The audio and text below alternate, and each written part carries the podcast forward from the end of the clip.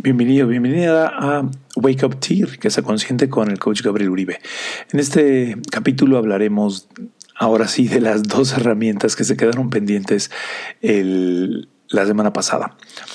Y en la taza de té hablaremos de el Genmai Cha, un té de samuráis y descabezados. ¡Qué miedo!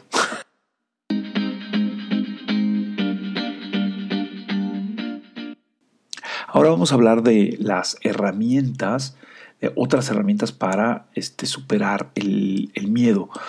Y como lo decíamos al principio, o sea, hace un par de años, en el 2015, me encontré una estadística del INEGI que decía que el 14.7% de los empresarios pymes en México declaran que no desean crecer, eh, que no desean crecer su negocio. Y dentro de esto, el porcentaje, les preguntan las razones por las cuales no desean crecer y una de las razones más importantes o el porcentaje más importante de por qué no desean crecer es por miedo a la inseguridad. Y estamos hablando del miedo. Entonces, esto es uno de los grandes obstáculos que tiene la gente para eh, crecer sus negocios, para eh, vivir de, su grandeza. Entonces esto me pareció como, siempre me ha parecido como coach muy importante y, empecé a, analizar y ver cuáles son como las herramientas entonces más importantes para poder superar este miedo. Entonces te, te quiero presentar estas tres herramientas para que te puedan, te, puedas, te puedan ayudar a, a crecer tu negocio. El, la frase de, Michael Neal me, cautivó, una frase que dice, la herramienta más efectiva que he encontrado para lidiar con el miedo implica ignorar por completo y actuar como si no estuviera ahí. Y esta frase me parece fabulosa porque cuando simplemente estás con un cliente y te está planteando todo lo que desea crear, todo lo que desea eh, formarse o crecer o lo que sea, y te dice que todavía no lo ha logrado, una pregunta es, ¿y por qué? ¿Qué podrías hacer si no sintieras miedo? Y con esa pregunta simplemente puedes darte cuenta que racionalmente puedes, las personas pueden empezar a,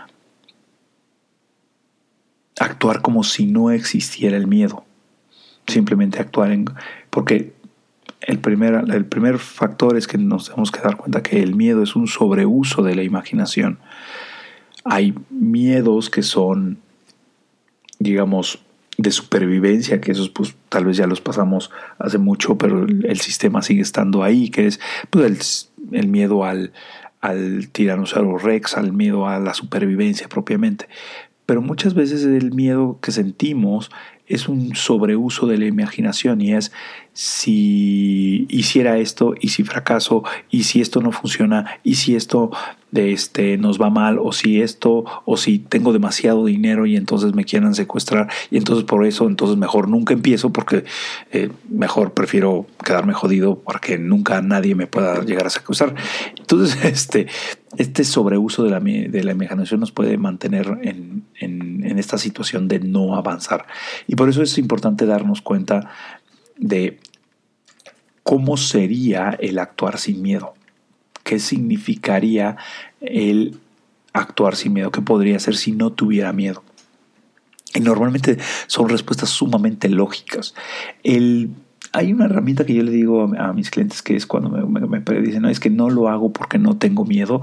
Y normalmente este, nunca, Ah, yo sí, normalmente mi juicio y, mi forma de, transmitir es sentir miedo nunca debe ser pretexto para no llevar a cabo tus planes. Este, eh, sería, sería como si yo dijera, bueno, me encantaría, este, no sé, ganar un millón de dólares, este, pero no lo puedo hacer porque hay una persona este, con camisa roja en el salón, por eso no puedo hacer eso. Y evidentemente la mayor parte de las personas no, no encontrarían eso lógico de no lo voy a hacer porque hay una persona con camisa roja. Y es lo mismo cuando dices simplemente porque tengo miedo no lo voy a hacer. El miedo es el, digamos, el concepto, pero si no le pones apellido va a ser difícil que puedas hacer un plan. Recuerdo, ¿qué significa el apellido? Miedo a fracasar, miedo a que me quede sin familia, miedo a, qué cosa. Cuando tú puedes mencionar, y esto es un principio de, de cámara, cuando tú puedes mencionar el nombre completo de las cosas, eh, empiezas a ser tú el dueño de estas. Este, entonces, cuando sabes, y, y, eso me acaba de pasar hace poquito con una clienta, es, tenía miedo a, me decía que no podía empezar su proyecto porque tenía miedo. Le dije, bueno, miedo a qué cosa. Dice, miedo a cometer errores. Le dije, ¿qué errores? No, pues este, que haga una clase mal y que este, suceda. Y empezó a contar un montón de cosas, pero ya yéndose como casi casi hasta traumatizar tres generaciones más adelante y todavía no empezaba ni a dar clases. Entonces, cuando nos detuvimos en el tengo miedo a cometer errores, una de las cosas que pues, le, funcionó más es ¿y qué pasaría si, estuviera, si pudieras aceptar que vas a cometer errores? Que te vas a equivocar de todas formas. Y en ese momento, la verdad, la cara le cambió y se me quedó viendo con cara. Bueno, ¿qué pasaría si partiéramos de la base que vas a cometer errores? No, pues me esforzaría más para preparar las cosas. Exactamente, esa es la actitud que se tiene un poco sobre los errores.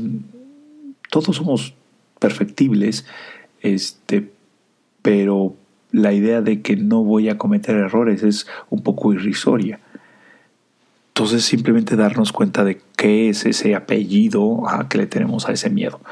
La segunda, la segunda herramienta que quiero compartir en este momento y como para mantener este enfocado este, este podcast es encontrar la naturaleza bondadosa del miedo. Es la segunda herramienta que te quiero mostrar en esta sesión.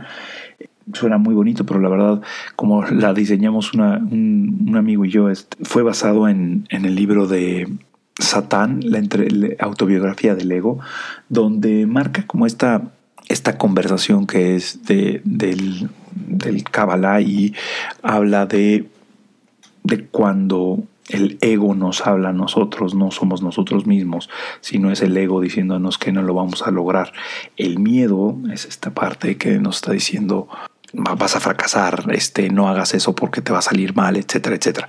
Entonces cuando escuchas estas voces, una de las técnicas que, que, que vemos es voltear a verlo, literalmente hacer un gesto de reconozco y te estoy escuchando, lo ves a los ojos, ese miedo, y le dices gracias, pero chinga tu madre. y te volteas y sigues haciendo lo que requieres hacer. Más allá de este gesto y, esta, y este insulto, lo que puedes empezar a ver es qué es lo que está protegiendo ese miedo.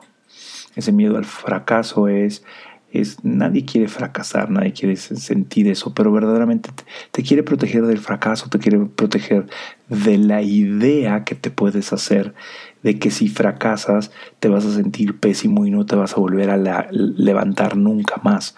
O te estás, o de esta idea de es que si fracasara lo que va a decir mi padre o lo que va a decir mi madre o lo que va a decir mi esposa o lo que van a decir mis amigos de la secundaria que y puede ser este momento doloroso, pero es va a ser un momento incómodo, sí, seguramente, pero verdaderamente de qué te quiere, cuál es la naturaleza bondadosa de ese miedo, el que te quiere evitar esa situación o que te quiere evitar el mantenerte en esa línea de pensamiento o, te, o verdaderamente puedes decir gracias entiendo que existe ese riesgo, pero también soy lo suficientemente adulto y responsable para poder superar eso en caso de que sucediera. es encontrar como esa naturaleza bondadosa del, del, del miedo. Está ahí para llamar nuestra atención, está ahí para mantenernos vivos, pero no está ahí para jodernos la vida. Entonces, esas son dos herramientas que quería mostrarte. Quédate con nosotros.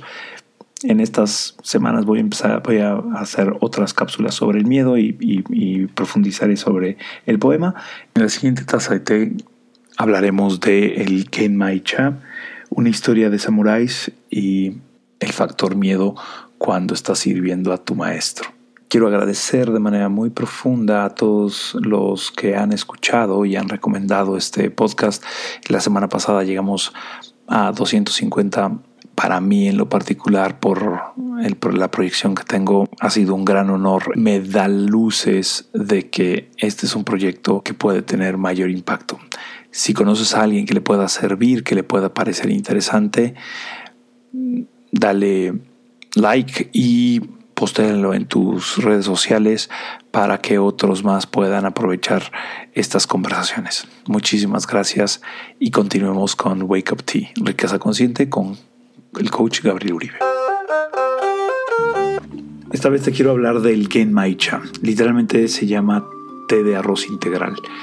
Y es la mezcla de un té verde con arroz integral tostado. Digamos que estás poniéndole al té que era una bebida de élite o de las élites, este, trozos de Rice Krispies. Entonces, eh, y eso es parte de, la, de lo que me pareció muy interesante de su leyenda. Había una vez un, un sirviente que se llamaba Genmai en una casa de té donde, como decíamos en, en los tiempos de guerra, las casas de té eran como el refugio para esos momentos en el que los samuráis se podían reconectar. Literalmente se tenían que quitar las armaduras, entrar a la casa de té, poner el pecho en el suelo y estar ahí. Eh, en, ese ritual del tiempo, de la concentración, del enfoque, del disfrutar del el momento. Y por esa solemnidad y por ese eh, Genmai estaba muy nervioso y entonces como estaba nervioso, este, estaba comiendo arroz tostado. Cuando oye llegar a su amo, se pone nervioso y se guarda este, las bolitas de arroz que tenía, se las guarda en la manga del kimono y entonces empieza, empieza a prepararles toda la, la casa para poder tener la ceremonia. Entonces cuando se está todo nervioso, llega el, el amo con otros eh, guerreros samuráis a tener como este ritual del té. Y entonces cuando está empezando a servirles el té, por los mismos nervios, se le cae la, las moronas de arroz tostado dentro del té.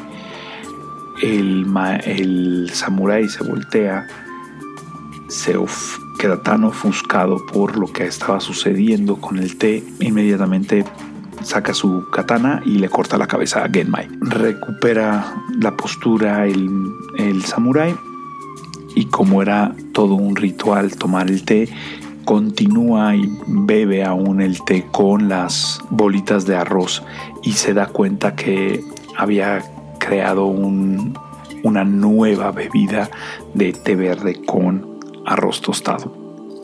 Y por eso en ese honor en honor de Genma y de lo que había sucedido, le deja.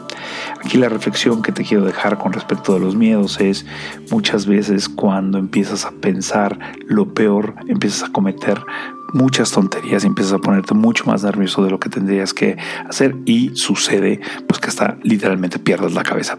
Te pueden poner un, en honor un té a tu nombre, pero no, lo mejor es darte cuenta de que si estás muy nervioso puedes estar creando historias y el chiste es no pierdas la cabeza.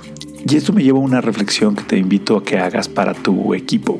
Pídele a tu equipo que todas las semanas haga algo que le dé miedo. Esto es una fórmula clara para el éxito. Tú mismo haz algo que te dé miedo todos los días y cuando empieces a hacerlo, trata de no perder la cabeza como Genmai. Esto fue la taza de té en Wake Up Tea, riqueza consciente con Gabriel Uribe.